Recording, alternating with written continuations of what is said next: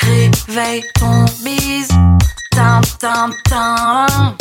Réveille ton bise. Hello et bienvenue sur le podcast Réveille ton bise. Je suis Justine, mentor podcast et business. J'aide les entrepreneurs à développer un business qui leur ressemble grâce au Human Design et sans prospection grâce au podcast.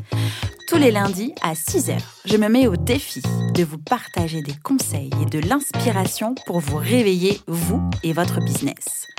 Est-ce que vous êtes prêts à attaquer cette nouvelle semaine à fond? Moi, je le suis. C'est parti, bonne écoute.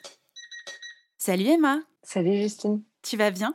Je vais bien et toi? Mais oui, ça va. Merci beaucoup. Et évidemment, merci beaucoup d'être avec moi aujourd'hui dans ce nouvel épisode de podcast. Bienvenue Merci en tout cas de l'invitation. J'ai hâte de répondre à tes questions. Waouh La pression, la pression.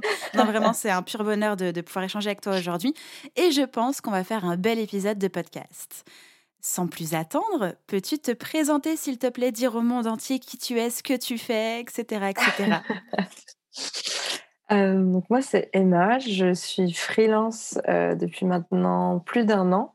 Je me suis lancée dans la rédaction web. euh, en fait, c'était dans la continuité de ce que je faisais avant.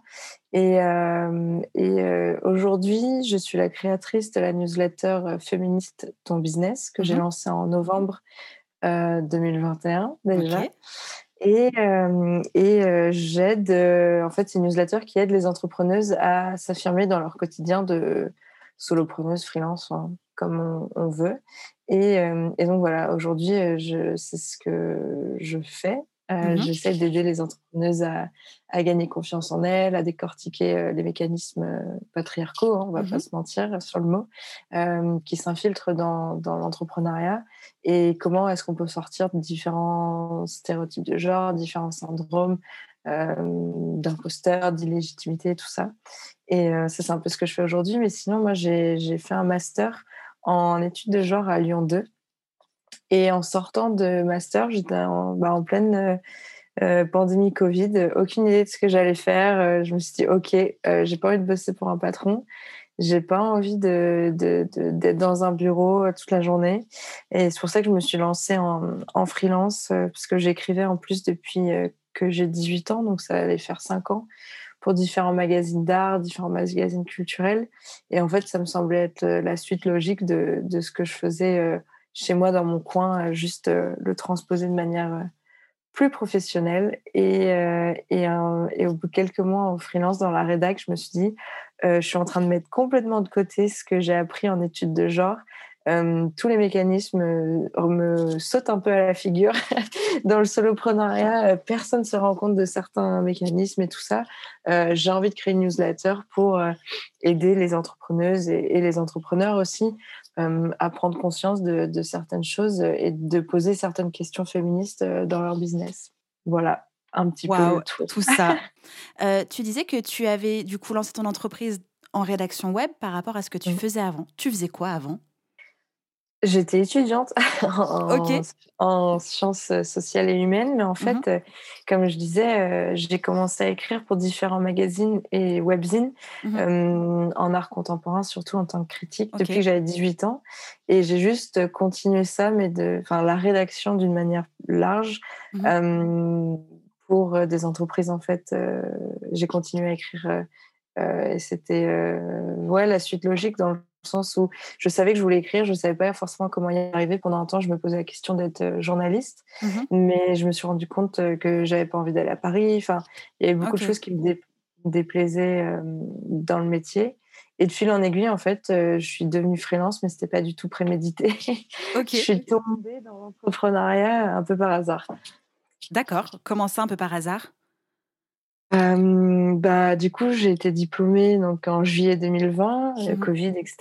Et euh, j'avais envie de trouver un, un job d'été euh, qui me permettait un peu de, de choisir les horaires que je voulais.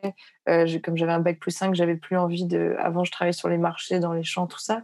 J'avais envie de, de trouver un boulot qui pourrait être une porte ouverte pour mon métier, on va dire, plus pérenne après. Mhm. Et j'ai accepté des petites missions à gauche, à droite de rédaction pour des je connaissais. Et là, je me suis dit, mais en fait, il y a des gens qui écrivent pour des entreprises, c'est un métier. Et voilà, mmh c'est comme ça que je me suis lancée dans la rédaction web. Ok, d'accord. Ah. Et aujourd'hui, tu es quand même spécialisée plus newsletter, pas mmh. que de la rédaction web. On va parler dans quelques minutes de la newsletter. Revenons sur la partie féminisme et féminiser, féminister. Comment est-ce qu'on peut dire ça? Son business? Je ne sais pas si on conjugue correctement celui-là. Euh, bah, en fait, justement, c'est un, mot que j'ai transformé en verbe parce que bah, n'y a pas de verbe féminister. Mmh parce que je voulais pas féminiser. Bah en fait, le but, le but, c'était pas de créer une sphère féminine de l'entrepreneuriat, comme mmh on peut le voir avec certains stéréotypes euh, qu'on peut attendre, euh, comme, je sais pas moi, plus de douceur, plus d'attente, enfin, mmh. des, stéréotypes euh, de perception qu'on peut avoir dès qu'on parle d'entrepreneuses ou de femmes entrepreneurs, mais vraiment féminister dans le sens prendre conscience de certains mécanismes qui se jouent. et quand on a, on a conscience, c'est plus facile d'en sortir, de savoir comment, pourquoi on réagit et comment, comment euh, gagner confiance en soi, mmh comment euh, euh, avoir de la répartie, tout ça, parce qu'on aura pris conscience de certains mécanismes sous-jacents ou, ou, invisibles. Et mmh du coup, c'est vraiment, enfin, je veux que ça soit un verbe pour qu'on puisse vraiment être dans l'action, être dans la prise de conscience, questionner ce qui nous entoure, sortir de certaines cases, etc. Ok, donc je l'ai bien conjugué, c'est bon. oui, c'est bon. Euh, avant d'aller dans le vif, vif, vif du sujet, euh, moi, ça m'interpelle quand, quand, je t'ai trouvé sur Instagram et que j'ai découvert ton nom, acribologue du web. J'étais là, mais, mais qu'est-ce donc? Mais qu'est-ce donc? Alors, est-ce que tu peux expliquer à nos auditeurs et auditrices pourquoi ce nom? Et ce que ça veut dire? Euh, c'est vrai que je n'en avais pas parlé. En fait, euh, l'acribologie, c'est un mot qui a disparu de nos dictionnaires, je crois, au XXe siècle. Enfin, on l'utilise très peu aujourd'hui. Ça vient du grec et ça veut dire euh, choisir avec une extrême précision ces mots. Et je trouvais que ça correspondait bien à ce que je voulais mettre en place dans, dans ma rédaction, de questionner les mots, leur sens, pourquoi utiliser tel mot à tel endroit. Et, euh, et j'avais pas envie de m'enfermer dans une case de, parce que je parle de rédaction web depuis le début, mais j'avais pas envie de m'enfermer dans une case de rédactrice web SEO. J'avais envie de faire des newsletters, des pages de vente, euh, faire du, ce qu'on appelle du copywriting et mmh. aussi des articles de blog, puisque j'aime beaucoup faire des articles de blog, plus des newsletters. Et donc, en fait, je trouvais que c'était vraiment mon, bah, mon branding, euh, c'était ça. Et j'ai créé ma marque euh, personnelle autour de, de ce terme-là, de choisir les mots, les décortiquer et, euh, savoir pourquoi on utilise tel mot, ainsi de suite. Ok. Voilà, de web, c'est vraiment choisir les bons mots avec minutie. Trop bien, c'est parfait. Merci beaucoup pour l'explication. Comment est-ce qu'aujourd'hui tu accompagnes les entreprises à féminister leur business? Mmh c'est une question en cours de réflexion, je pense. C'est des choses mmh que je suis en train de mettre en place petit à petit. mais ça peut être, par exemple, pour des entreprises, on va dire TPE, PME, ou, c'est pas du soloprenariat ou des freelances, ça va être de la rédaction d'articles de blog sur les questions d'inclusion, d'égalité, mmh questions de genre, ou des, la rédaction de newsletters. Et par contre, pour accompagner les entrepreneuses, ça va être euh, plus euh, des produits digitaux que les entrepreneuses peuvent consommer. Déjà, s'inscrire à ma newsletter pour avoir un peu une, dose féministe euh, mmh incisive le mercredi matin. Que je recommande à fond, vraiment. et, et, et, après, des produits digitaux pour, sur des questions super précises pour pouvoir avancer dans sa réflexion, avancer dans son état d'esprit, c'est pas du tout du enfin c'est du mindset travailler son mindset pour son business mais pas d'un point de vue coach business mais mmh. vraiment euh, féministe décortiquer les stéréotypes de genre et euh, comprendre euh, pourquoi on a ces appréhensions pourquoi on réagit comme ça pourquoi on prend moins de place tout simplement que mmh les entrepreneurs aussi. Voilà.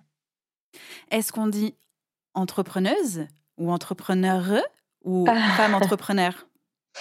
Euh, moi, j'ai une préférence pour entrepreneuse parce que linguistiquement, c'est le terme correct. Mmh euh, je crois que c'est dans le petit Robert, c'est le seul mot qui est accepté. Euh, parce qu'en fait, juste le, le, le, suffixe heure se mmh termine en euse.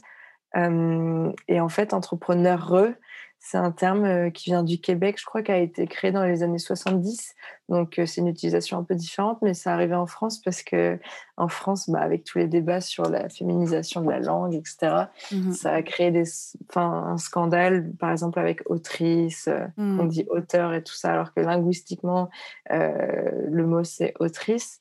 Mais moi, du coup, j'utilise entrepreneuse parce que c'est le terme correct et aussi parce que femme entrepreneur, en fait, ça me gêne beaucoup parce qu'on ne dit mmh. pas homme entrepreneur. Ah oui. Et donc, en fait, c'est sortir de cette soi-disant neutralité pour dire qu'on est femme avant d'être entrepreneuse. Et mmh. je pense que l'entrepreneuse, ça englobe bien. Et surtout, à l'oral, ça permet de nous, sortir de l'invisibilité.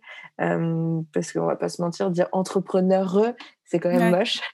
pour bien insister sur le E à chaque fois, c'est pas très fluide. Et, et puis, ouais, c'est aussi le terme correct. Ok.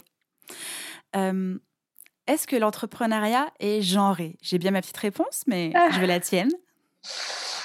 Tout dépend de ce qu'on entend par genré. je pense que c'est genré dans le sens où quand on pense à un entrepreneur, enfin quand on pense à l'entrepreneuriat, on pense à mmh un entrepreneur. c'est bête, mais par exemple, si on tape entrepreneuriat sur un moteur de recherche, les premières images que tu, vas voir, ça va pas être des femmes assises derrière leur bureau. Enfin, mmh ça va être des mecs en petit costard de la startup nation ou voilà à la tête de ce qu'on appelle les licornes.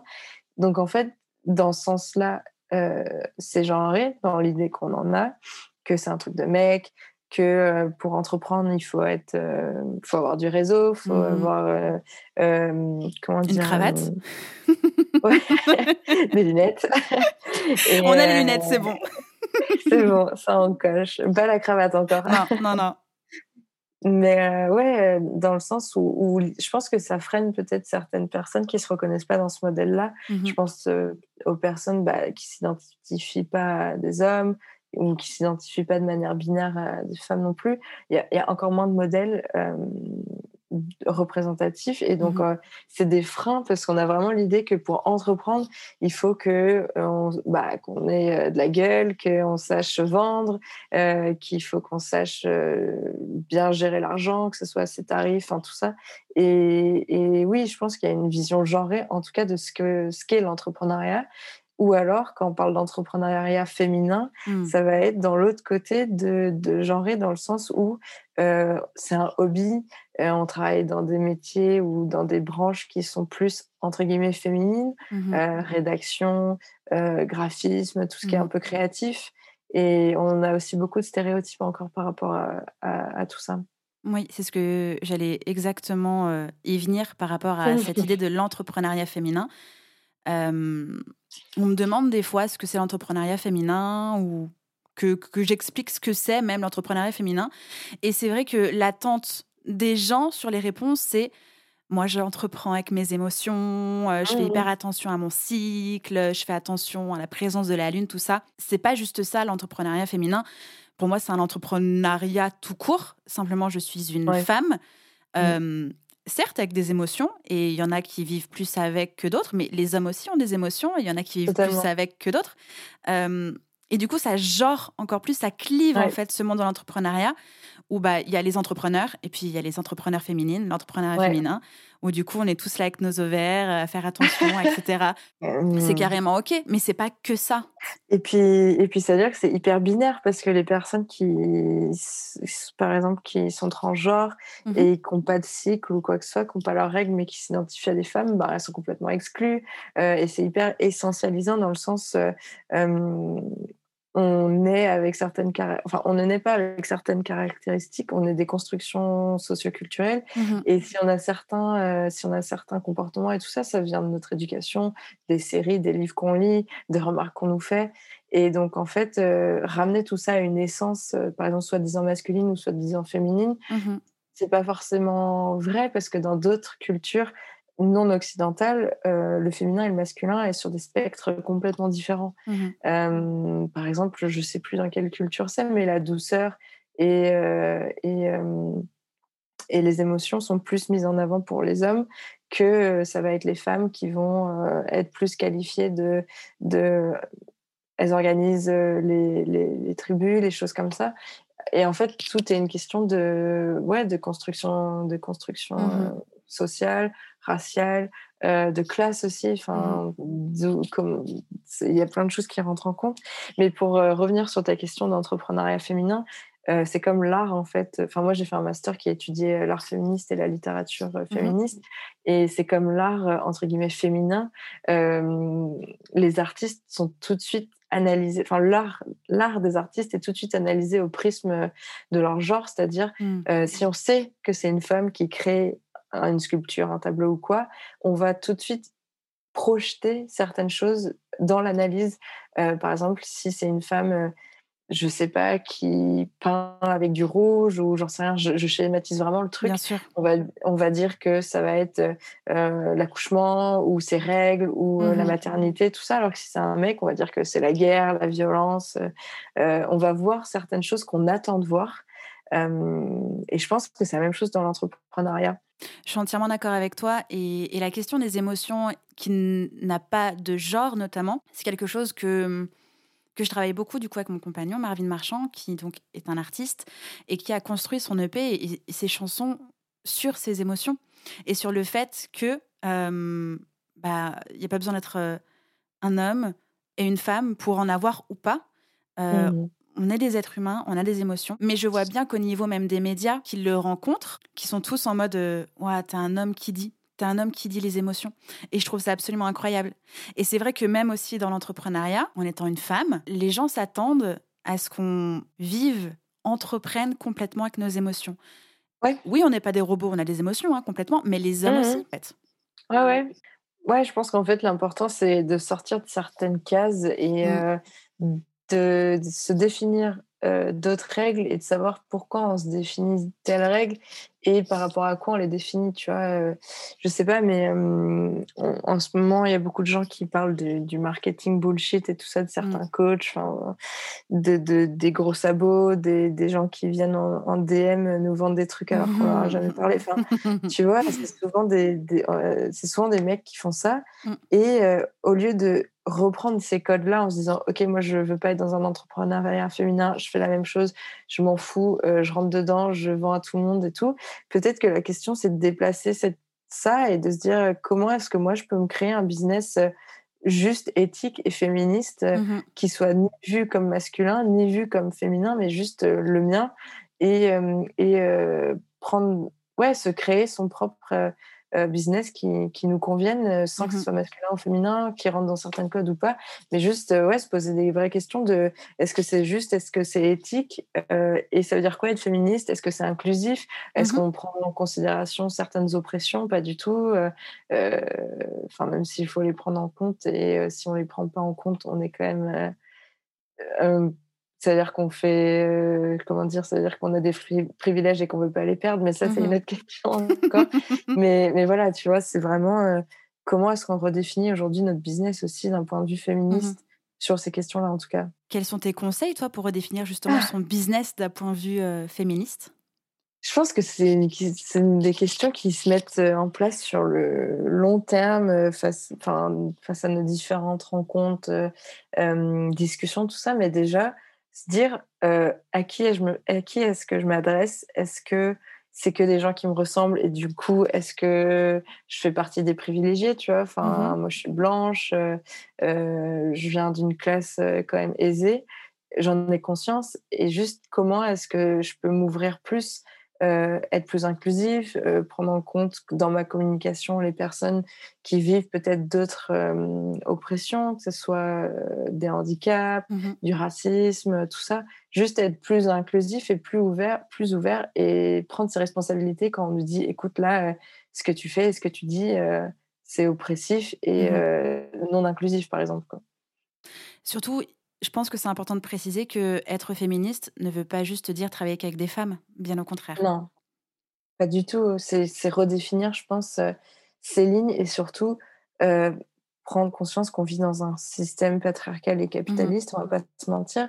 Et, euh, et euh, comment est-ce qu'on concilie ça avec notre envie de faire le bien, euh, avec notre business euh, euh, autour de nous? Et ça veut dire quoi euh, Être inclusif par rapport à notre thématique, euh, Euh, ça veut pas non plus dire qu'on est obligé de bosser avec les mecs, mais juste prendre conscience de, qui on veut aider, pourquoi et, comment est-ce qu'on essaye d'être le plus ouvert possible sans partir forcément de sa propre expérience comme mmh centre du monde, mais vraiment se poser des questions sur ouais, est-ce que si on utilise tel ou tel terme, ça peut heurter certaines personnes Pourquoi mmh Et admettre que parfois on fait des erreurs et que et qu'on n'était peut-être pas conscient de, des mécanismes qui jouent en dessous de, certains mots et, ouais, dire qu'on est désolé, tout ça. Enfin, c'est des choses que mmh on voit rarement en business des gens qui s'excusent ou quoi. Complètement. Féminister son bise, ça peut aussi, en tout cas les personnes qui, le souhaitent et qui ont envie d'aller vers ça, qui tendent vers ça, euh, peuvent avoir peur de se, former, de se fermer pardon, certaines portes. Soyons clairs, c'est quand même une prise de position. Oui, bien sûr. Comment est-ce que on peut le faire en douceur? Est-ce que c'est réellement négatif en fait de prendre cette décision-là et de d'afficher en fait cette, cette posture? Je pense qu'il faut prendre le problème à l'envers de si on n'affiche pas ses positions ou ses valeurs, même on n'est pas obligé de perdre de position, mais euh, ses valeurs, comment est-ce qu'on se sent au quotidien de bosser avec des gens qui ne sont pas forcément d'accord? Mmh euh, C'est hyper violent de, de, de, de, devoir expliquer pourquoi, euh, ou enfin, c'est plutôt hyper violent de devoir réprimer certaines convictions et de bosser avec des gens qui sont à milieu de, de, mmh. de ces, de ces questions-là. C'est pour ça que j'ai commencé ma newsletter, en fait, parce qu'au début, je bossais principalement avec des hommes qui n'étaient pas du tout conscients de ces thématiques-là, qui me faisaient des remarques, euh, par exemple, sur mon physique en visio et tout. C'était d'ailleurs le mmh, point d'origine de, le point d'origine de la newsletter. Mais ouais, euh, se poser la question de si moi j'ai des questions, des questionnements, je sais pas moi, féministes ou antiracistes, anti, enfin, tout ça. Euh, si j'en parle pas dans mon business, quel genre de gens est-ce que je vais attirer? Est-ce mmh que je vais être content, contente de bosser avec euh, mmh. ces personnes-là? Pas du tout. Et après, on peut faire une transition, euh, par exemple dans sa communication, commencer à utiliser le point médian si on est à l'aise avec l'écriture inclusive, ou mmh alors utiliser des termes que moi j'appelle neutres, mais c'est des mots épicènes. Par exemple, au lieu de dire, je sais pas, euh, étudiante, utiliser mmh le mot personne ou, euh, ou, euh, ou élève. Tu mmh vois, c'est des mots qui sont, qui sont neutres, mais c'est des petites choses qui font que tu commences un peu à, tu peux t'adresser un peu plus à certaines personnes, etc. Et, et après, pour afficher plus clairement ses, ses, valeurs, si ça apporte quelque chose à son business dans le sens on veut bosser qu'avec des personnes engagées ou qu'avec des personnes qui partagent à fond les mêmes valeurs que nous, et eh ben, on va forcément heurter certaines personnes qui sont pas du tout d'accord, mais c'est pas grave. Euh, de toute façon, le, le match aurait pas forcément été hyper euh, cool et tu n'aurais peut-être pas été hyper contente de te lever pour bosser pour, euh, pour cette personne qui te fait des remarques parce que tu mets un point médian mmh dans tes emails. Quoi. Mmh. C'est aussi ça, je pense. Comment est-ce qu'on peut apprendre à écrire de façon inclusive? C'est une bonne question. ça demande vachement de travail euh, de, d'être conscient de ce qu'on utilise comme mot. Euh, parce qu'il n'y a pas que l'écriture, euh, enfin avec le point médian qui est possible quand on veut être inclusif. comme je disais, tu vois, tu peux utiliser des tournures de phrases mmh épicènes, neutres. ça demande un peu d'exercice de cerveau. Oui, c'est une vraie déjà pour Ouais, déjà pour s'habituer au point médian si on l'utilise. Et sinon, euh, dédoubler, par exemple, euh, euh, lecteurs et lectrices, mmh ça, c'est des choses qui sont possibles si on. Je sais que par exemple, les personnes qui ont des problèmes de dyslexie, elles ont des problèmes à, à lire les points médians, ou alors euh, des personnes qui sont malvoyantes quand elles ont des outils pour euh, lire les, les, descriptions, tout ça, mmh ça, ça marche pas avec les points médians. sinon, tu peux, tu peux par exemple au lieu de dire lectrice et lecteur, le lectorat. Enfin, voilà, eh c'est mmh c'est c'est des mots qu'il faut mettre en place, mais une fois qu'on les a, ça va mieux. Euh, ce qu'on peut faire, c'est de se créer une base de données de mots euh, au, fil, enfin, au fur et à mesure de ses recherches, etc., euh, pour avoir toujours des mots à disposition et se dire mmh. ah, oui, c'est vrai, la dernière fois j'ai utilisé ça, je ne m'en souviens plus, et de faire une, sorte de tableau de conversion où tu mets par exemple bah, lecteur-lectrice, lectorat en face. Des choses comme ça, tu vois, spectateur, spectatrice. tu peux mettre, je sais pas ce qui remplace, genre c'est pas un bon exemple, mais euh, si la auditeur, auditrice? Ouais, et les gens qui écoutent. Mmh. Tu vois, tu peux, tu peux changer tout ça pour pour mettre des mots qui sont un peu plus neutres, on va dire. Est-ce que ce serait pas une idée de Ligue Magnet cette histoire? C'est vrai. Est-ce qu'on n'aurait pas une super idée de tableau de conversion de mots inclusifs C'est vrai, c'est vrai. Go inclusif et, et épicène. bah oui, parce que je pense que je pense que c'est des questions qu'on me pose souvent et surtout par mmh. rapport aux, réseaux sociaux. quand on crée sur Instagram, il y a une partie alternative, euh, description alternative que tu peux remplir. et en fait, je sais qu'il y a beaucoup de personnes qui remplissent pas parce qu'elles savent que pas que ça existe, mmh mais cette partie description alternative, elle est utilisée par euh, les outils pour les, les outils de lecture à voix haute, je pense, par les personnes qui sont malvoyantes et qui peuvent avoir, enfin qui peuvent utiliser les réseaux sociaux euh, oralement, on va dire. Et c'est pour ça que c'est important de les, de les, de les, comment on dit, de les remplir mmh euh, pour décrire ton poste et tout ça. Et c'est des petits trucs comme ça qui fait qu'on a une communication un peu plus inclusive, mais et féministe par mmh extension, mais juste prendre conscience qu'en fait, euh, notre position en tant que bah, toutes les deux entrepreneuses blanches, etc., c'est pas la norme et qu'il faut arrêter de la penser comme la norme. Mmh ça permet déjà d'entamer une réflexion féministe. C'est vrai que moi, dans mes épisodes de podcast, quand je les enregistre, ça m'arrive tout le temps. En fait, c'est pas que ça m'arrive, c'est tout le temps. Je fais hyper attention.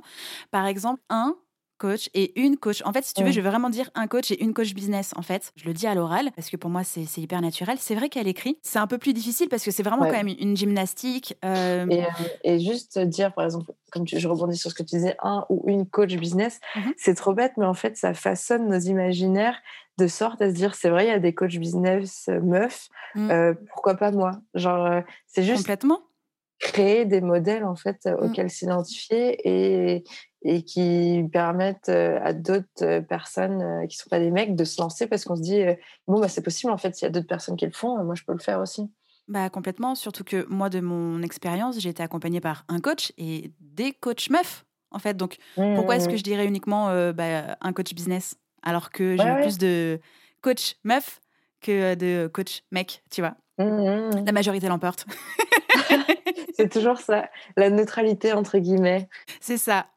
Mmh. On va passer maintenant à l'activité newsletter. Parce que alors, comment est-ce que tu as réussi à intégrer la newsletter avec tes valeurs et le mmh. féminisme? En fait, je pense que c'est plutôt. Enfin, j'aime bien prendre les trucs à l'envers.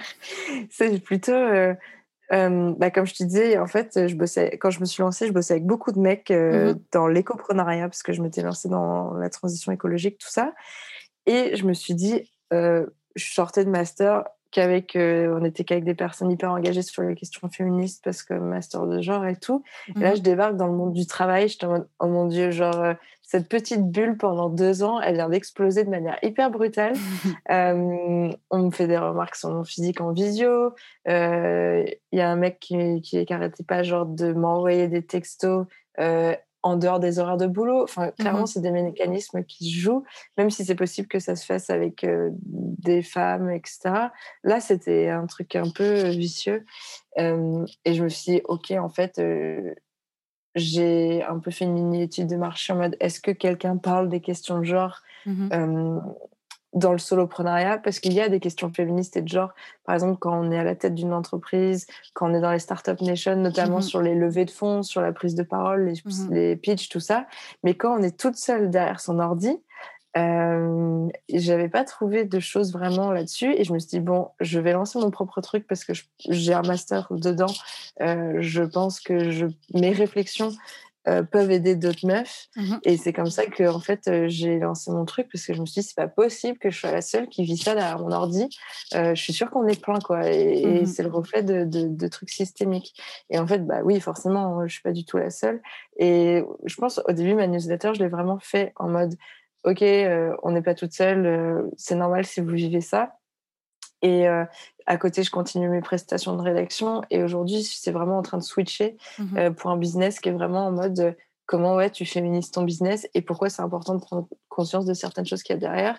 Et comment ça se fait que même si tu fais un coaching, par exemple mindset et tout ça, il va manquer des clés pour te dire pour aller plus loin en fait Mmh pour euh, je sais pas par exemple des questions c'est bête mais des questions de culpabilité je sais qu'on on, on pense beaucoup que quand on veut on peut euh, et que si on n'y arrive pas c'est de Mhm. notre propre faute. Il y a plein d'autres facteurs qui rentrent en compte. Enfin plein de facteurs sociologiques et tout ça euh, euh, comme je disais au début mais c'est pas que quand on veut on peut. Et puis euh, et puis euh, si tu n'y arrives pas t'es es nul. Enfin il y a Mhm. plein d'autres trucs qui rentrent en compte derrière ton éducation.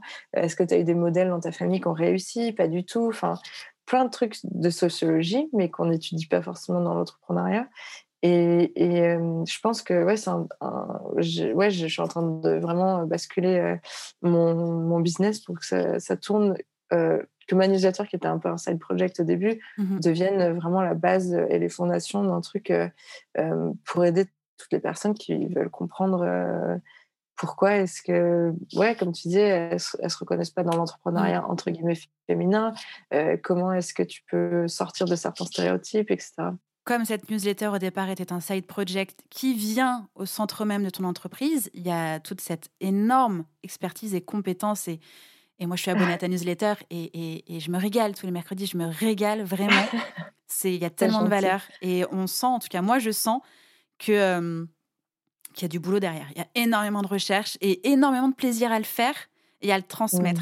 Déjà, bravo et merci pour tout ce que tu me partages tous les mercredis. Euh, et c'est, je pense aussi dans cette optique-là que tu as envie d'aider les entrepreneurs et entrepreneureux euh, à développer leur propre newsletter qui cartonne.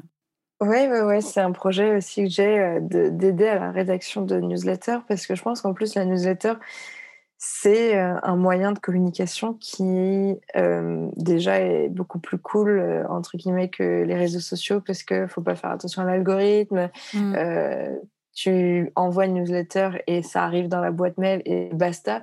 On s'en fiche des horaires, on s'en fiche de, de, je sais pas, il y a plein de facteurs qui rentrent en compte sur les réseaux sociaux. On s'en fiche que tu as disparu pendant trois semaines si tu es parti en vacances, enfin, des choses comme ça. Et la newsletter, c'est vraiment euh, un endroit de libre expression, si je puis dire, où t'es pas obligé d'écrire en, je sais pas moi, 300 mots ta description. Enfin, tu dois pas te soucier des hashtags et tout, et où on peut vraiment, euh, ouais, kiffer euh, écrire parce qu'on a une liberté qui est complètement différente. euh, de- des réseaux et je pense que c'est hyper euh, je pense que se créer une newsletter euh, et euh, quand on n'est pas un mec c'est empouvoirant dans le sens où on peut se créer une communauté qui nous a choisi donc on Mhm. va pas faire face à tous les trolls qu'on va croiser partout sur internet et on peut prendre la parole sur des sujets qui nous sont propres et dans lesquels on est experte sans qu'on vienne nous euh, ouais, nous troller, quoi, nous envoyer des commentaires euh, désobligeants, enfin des messages, euh, tout ça. Et, et je pense que hum, la newsletter, c'est un bon lieu pour euh, parler de son expertise de manière euh, peut-être plus assurée, euh, parce que en plus, tu as de la place. Mhm. Et, euh, Complètement. et tu peux euh, écrire comme le monde semble, vraiment mettre ta personnalité et redéfinir tes propres règles. Mhm. Mais alors pourquoi est-ce que c'est toujours la dernière chose presque que l'on met en place dans sa communication? Comme si c'était vachement plus simple d'arriver, de débarquer sur Instagram avec tout ce que ça engendre et tout ce dont on doit réfléchir en termes de, de ligne éditoriale, de- d'identité visuelle, de positionnement. On est là, on est prêt à se montrer alors qu'on flippe, alors que la newsletter, on peut, enfin, c'est- plus intime, c'est plus Ouais. personnel, et pourtant, on galère plus à la mettre en place. Je sais pas si on galère à la mettre en place, mais je pense qu'on galère, enfin, beaucoup de personnes galèrent à euh, déjà tenir la fréquence parce que c'est Mhm. une fréquence. Si on a envie de devenir mémorable, c'est une fréquence. euh, je pense qu'il faut pas descendre en dessous de quelque chose de bimensuel, enfin, une fois toutes les deux Mhm. semaines, c'est Mhm. c'est pas mal. Après, la longueur, euh, c'est propre à chacun et à chacune. Mais euh, je pense qu'il y a aussi cette idée que les réseaux sociaux, ça va plus vite.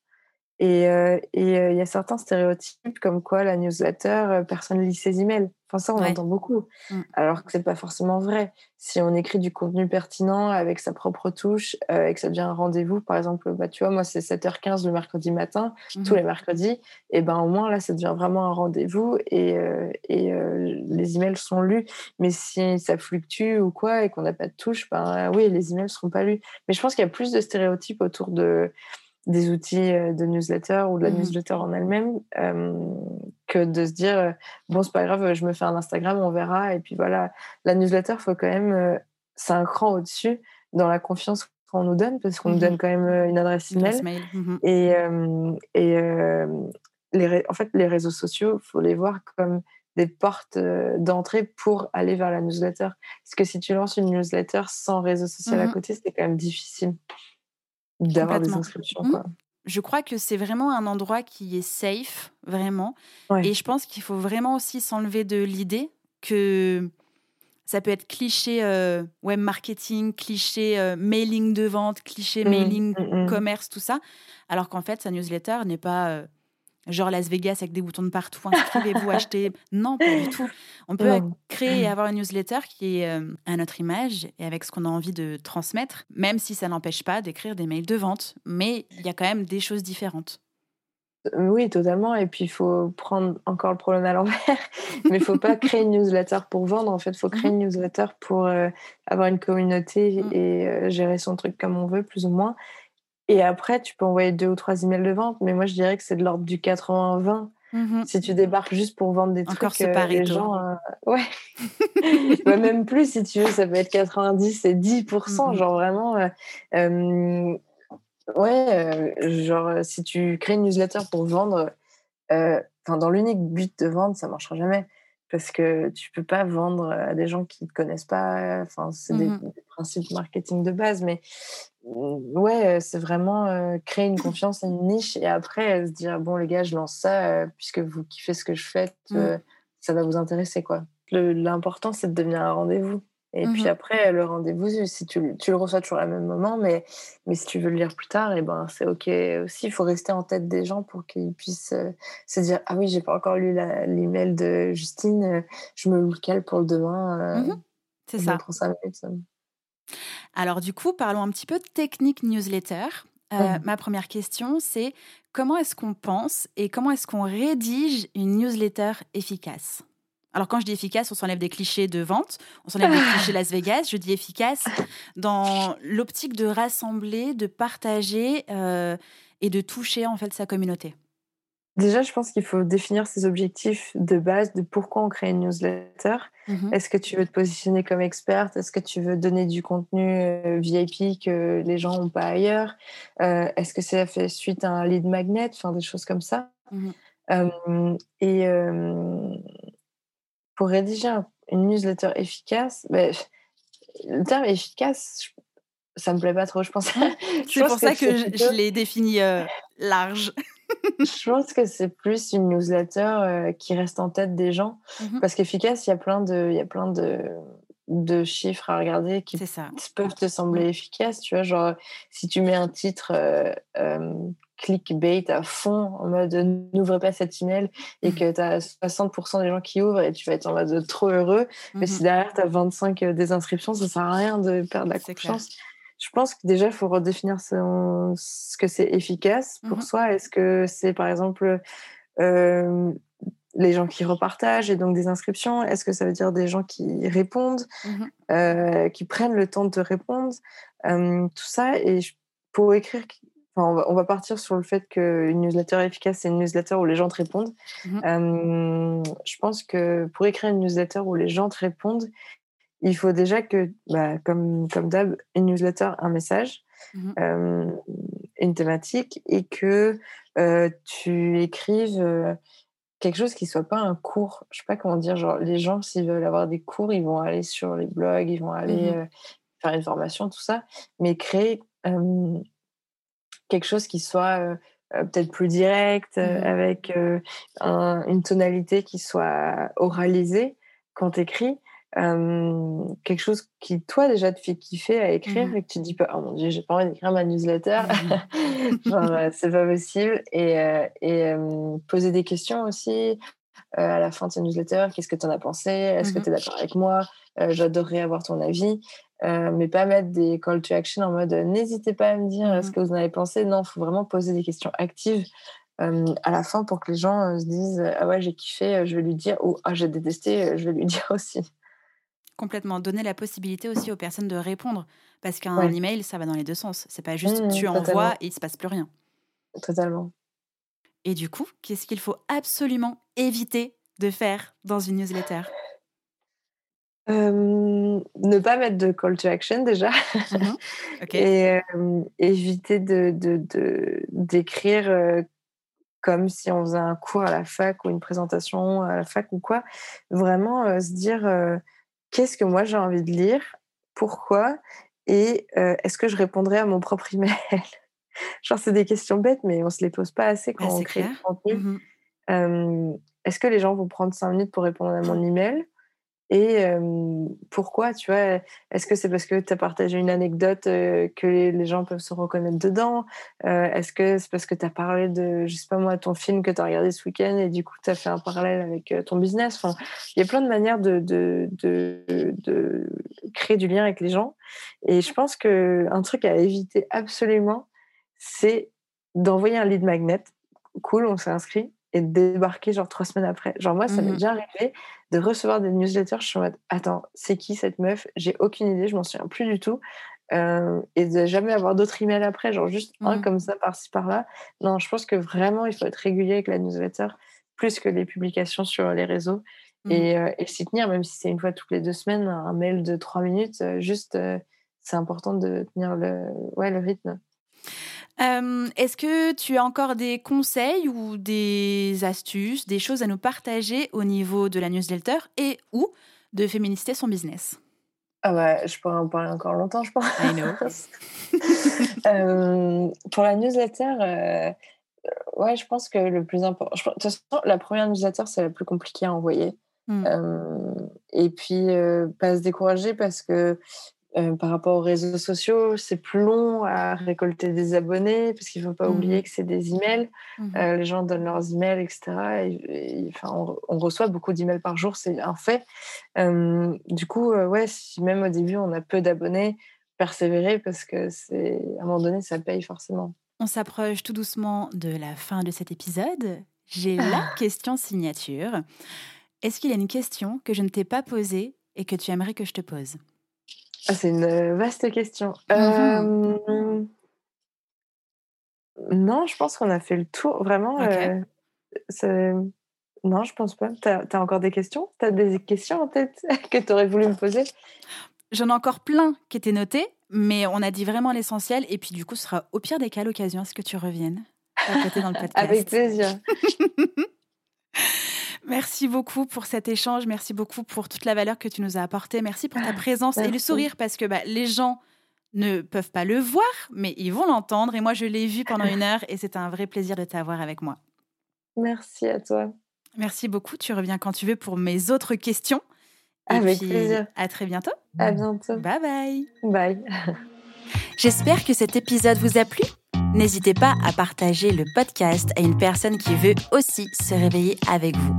Retrouvez l'ensemble des informations et des liens en description de l'épisode ainsi que sur le site internet www.justinarma.com.